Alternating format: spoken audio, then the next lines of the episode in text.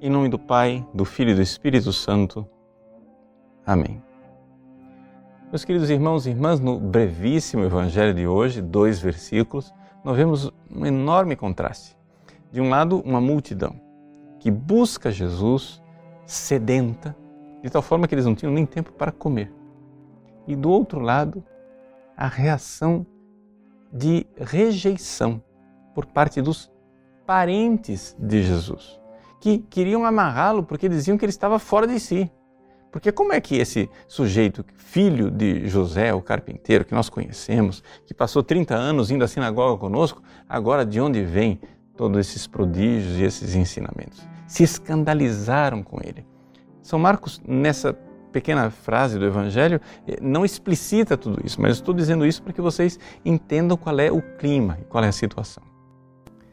Aproveitando então desse Evangelho, eu gostaria de dizer uma palavra para aquelas pessoas que vivem a tremenda dificuldade de converter suas próprias famílias.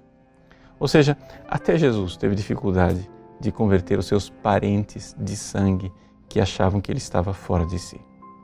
Então, é aquele ditado que Jesus é, usou referindo-se a Nazaré, né? que o profeta só não é acolhido na sua própria terra. O que fazer então? Eficazmente para que nós possamos alcançar também as nossas famílias. Bom, em primeiro lugar, é, temos que resolver as coisas dentro de nós e aceitar a realidade de que nós estamos nos configurando a Cristo, ou seja, se a minha família não está encaminhada, porque por que razões, não vamos agora é, procurar desenterrar os defuntos, quem é o culpado, né?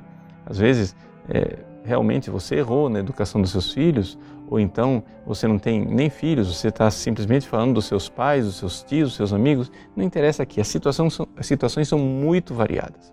O que interessa é que dentro de você, você precisa, primeiro, abraçar o fato de que você deve se configurar a Cristo e que essa dificuldade pela qual você está passando, Jesus também passou.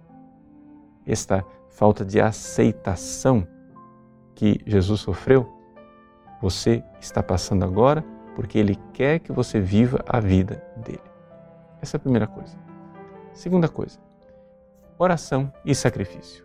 Porque estes são os verdadeiros instrumentos dos verdadeiros apóstolos. Os apóstolos de Cristo são aqueles que rezam. Veja, Jesus escolheu os apóstolos e disse: os apóstolos estivessem com ele. Ele escolheu doze para que estivessem com ele. Então, estar com Jesus e rezar é muito importante. Acredite na eficácia da sua oração. Acredite que você realmente pode alcançar a conversão das pessoas através da oração. E muito mais, às vezes, através da oração do que é, em palavras que vão cansando as pessoas e fazendo com que elas fiquem cada vez mais afastadas da igreja.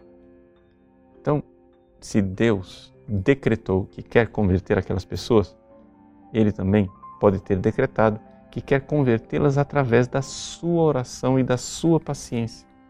Quando no confessionário muitas pessoas, é, às vezes mães de família ou esposas, vêm dizer: Padre, como eu faço para converter os meus? Eu digo: Olha, a primeira pessoa que Deus quer converter é você. Ou seja, abrace a sua cruz e isso será para você purificação. E aqui a realidade do sacrifício. Ou seja, uma oração na qual eu creio a verdadeira eficácia, como Mônica, que realmente, através da sua oração, converteu Agostinho, mas também o sacrifício, a entrega paciente, silenciosa, sem criar grande alarde, mas uma verdadeira entrega a Deus sabendo que os meus sacrifícios, eu me unindo à vida de Cristo, a minha vida adquire uma eficácia que ela não teria sozinha.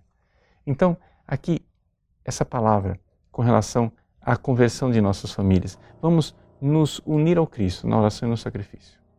E pedir uma coisa também muito importante, que já que você não consegue ser profeta na sua própria terra, que Deus envie um anjo, envie um apóstolo, envie alguém que, com a pregação da palavra de Deus, seja instrumento de conversão para a sua família. Enquanto isso, seja você apóstolo, e seja você instrumento, e seja você anjo na vida da família dos outros. Faça pela família dos outros o que você gostaria que fizessem pela sua. E então você verá a eficácia. Deus abençoe você. Em nome do Pai, do Filho e do Espírito Santo. Amém.